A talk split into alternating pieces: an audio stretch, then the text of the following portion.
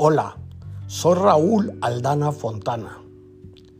En mi podcast anterior inicié una serie de relatos cortos sobre la vida de mi padre, Raúl Aldana Casasola, 1921-2013. Si no escuchaste el anterior que se llama 1933 Se van, te recomiendo que antes de escuchar este lo busques y lo hagas y así todo te va a hacer más sentido.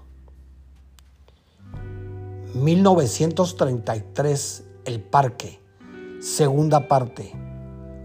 Un riendazo a la vida. Era el parque central de Gualán. No vi las flores ni los arriates. Esta vez no los vi. Cuando llegábamos con mi madre, ella se detenía a ver cada flor y cada arriate, pero esta vez era distinto y no los vi. Tendrían que ser un poco más de las ocho. Me parecía extraño que no estuviese más concurrido. Me cambié de banca más al centro, debajo de una sombra. Tampoco sabía el día. Para mí era el peor día de mi vida. Tenía dentro de mí sentimientos encontrados, una profunda tristeza al recordar la visión última de mi casa, sus olores, al escuchar la voz de mi madre, sentir su beso, su olor a ropa ahumada, por tanto estar frente al fogón. Al recordar las caritas de Noé y Darío con los ojos bien abiertos, y la voz fría de mi viejo con ese se van que aún retumbaba en mis oídos.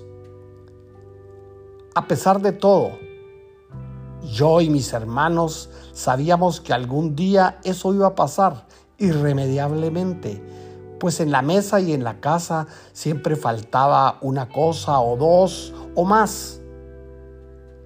Mi madre afanada ocupada con sus ocho hijos, ya no sonreía y mi padre se había vuelto osco. Vos sabés cuando algo malo va a pasar. Pensando todo esto, transcurrieron seguramente una hora o dos, cuando la gente empezó a salir de la iglesia. La misa había terminado. Las puertas grandes se abrieron de par en par. Pensé, todos me van a ver. Metí mi sábana debajo de la banca y ajusté mi sombrero bajándolo, como cubriéndome la cara. La iglesia dominaba el entorno. Era grande y blanca. El sol la hacía ver aún más blanca. Al otro lado la alcaldía. Era celeste, desteñida. Y la entrada al mercado que no estaba concurrido era verde. Caí en cuenta que era domingo. Tenía vergüenza. Además de la tristeza, tenía mucha vergüenza. Nos decían los pijijes. Pienso que por ser tantos, todo el mundo nos conocía, pues entregábamos leña y agua del Motagua de casa en casa. Entregar agua era terrible, pesaba mucho. Apenas podía subirme la lata reciclada que vendía don Félix el italiano, lata de aceite traído del otro lado del mundo. No sé cuánto le cabía, pero era más de lo que a mis 12 años yo podía cargar. A Mecapal, con los pies descalzos, sentía el peso ceñir mi frente, mi cuello adolorido y mis rodillas temblar. Ah, y mis pies magullados por lo empedrado del largo sendero inclinado que va del río Motagua a Hualán. La gente empezó a dar vueltas al parque. Esa era la costumbre. Era el día domingo cuando las señoras se terminaban de contar los chismes del barrio, donde los hombres planeaban sus encuentros oscuros con las patojas guapas del pueblo o donde se planeaban los negocios o crímenes de la época. Zacapa fue siempre violento, según recuerdo. Empezó a llegar gente de a caballo. Volteé a ver al escuchar el marimbeo de los cascos errados tronando contra el empedrado de las calles. Hombres de a caballo que no fueron a misa, entre ellos gente poderosa del pueblo y algún delincuente imprudente que contaba con orden de captura. Las aceras del parque eran de tierra humedecida y habían piedras en la orilla. Piedras, muchas piedras. En algunos momentos me desconectaba de mi realidad, miraba el piso, no quería levantar la cara y al ver las piedras de varios colores y tamaños pensaba, ah, si fuesen panes o zapotes, podría mitigar mi hambre y el hambre de mi casa Venderíamos pan en lugar de leña y del, del río subiríamos zapotes en lugar de agua. Tenía esa habilidad de imaginar cosas. La gente me decía, Raúl, contanos algo.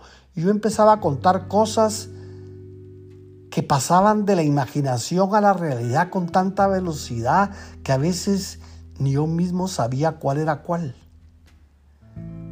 La tierra húmeda de las aceras se fue secando. El sol caliente era cada vez más pesado. La alcaldía mojaba los sábados y domingos las aceras del parque para ganar votos. El alcalde caminaba vestido de blanco, pavoneándose, haciendo campaña. Y cuando se iban secando marcaban la hora cuando la gente se retiraba, pues el polvo se empezaba a levantar. En ese momento me sentí más cómodo la nube tenue de polvo como que me escondía. Al fin se van, pensé. Nadie me vio. Pero de pronto, Abel, mi amigo, me tocó el hombro. Levanté la vista. Me dijo Raúl, tené, te manda doña Rosa Guzmán. Envuelto en una tuza había un pedazo de quesadilla. Doña Rosa era mi cliente, la mujer del italiano era brava, le tenía miedo. Siempre le decía chindo a esa señora, yo no le entrego. Así que no podía creer que ella me enviara algo. Después supe que todo el pueblo sabía la triste historia de los pijijes y de mi amanecer. Recuerden, era Gualán, pueblo chico, infierno grande. Todo el mundo era chismoso y el chisme del día era los echó a la mierda. El sopor del calor me adormeció. Cerré los ojos y desperté exaltado cuando don Tino me dijo, hay mucho sol, Chiris, movete de aquí. Andate a la iglesia, allí está más fresco. Subí las seis gradas, me di la vuelta y vi el parque desde lo alto. Nunca había entrado a la iglesia. Y esa visión se quedó grabada en mi memoria. A volví con los años por un amor. Afuera estaba tan claro que me costó acomodar mis ojos a la oscuridad de la iglesia. Ya habían apagado las velas. Me senté, estaba fresco y en silencio me acomodé el pantalón. Me amarré ceñido el lazo que hacía de cincho y me comí mi pedazo de pan. Don Elfedo, pensé. Salí corriendo de la iglesia, pues preparaban ya la misa de muerto. Mejor me voy antes de ver más gentío. Caminé hacia la casa de Don Elfedo. Camino al cementerio, tres calles abajo. La casa era blanca con una puerta y dos ventanas verdes. Me senté enfrente y me puse a pensar. Tuvo que haber pasado un buen tiempo pues las tripas ya me sonaban. Ya tenía mucha hambre. Nunca toqué.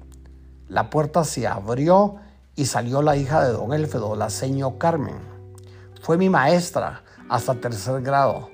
Solo a tercer grado llegué. Al verme me dijo Lino, por mi segundo nombre, Vitalino. Vení para acá. Mi papá te quiere hablar. Espera aquí. Lávate en la pila, está sucio y empolvado. Don Elfedo me llamó. Hola, me dijo. Ah, ese Adolfo. Al fin lo hizo. Pos, ¿cómo estás? Traté de hablar, pero se me hizo un nudo en la garganta y estallé en llanto. Señor Carmen me sobó la cabeza y me preguntó si tenía hambre. Yo le contesté que sí, siempre tenía hambre. Me sirvió en un plato hondo caldo de pollo con pollo y todo. Lo sentí delicioso. Con la panza llena sonreí. Mi sonrisa era mi arma predilecta. Con ella lograba lo que otros no lograban. Cautivaba el corazón de la gente. Algunos clientes me daban en lugar de cinco centavos por la carga de leña, seis centavos. Y en lugar de tres por una lata de agua, cinco centavos. Ve, dijo don Elfedo, despertó el Raulito que yo conozco, el alegre. Reíte, mijo, la vida aún empieza. Mañana será otro día. Te vas para barrios, yo te voy a dar para el pasaje. En la estación del tren buscas a Carlos Monzón, mi primo. Él te va a dar trabajo y te vas a la casa de Clara, mi hermana. Ella te va a dar posada. Tu papá lo tenía todo arreglado. Ya me lo había contado. No es el fin del mundo, hombre. Anda a la poza y bañate con agua fría y te venís a dormir aquí. Raúl, dale un riendazo a la vida. Si te gustó, si te hace sentido, compártelo. Hasta la próxima.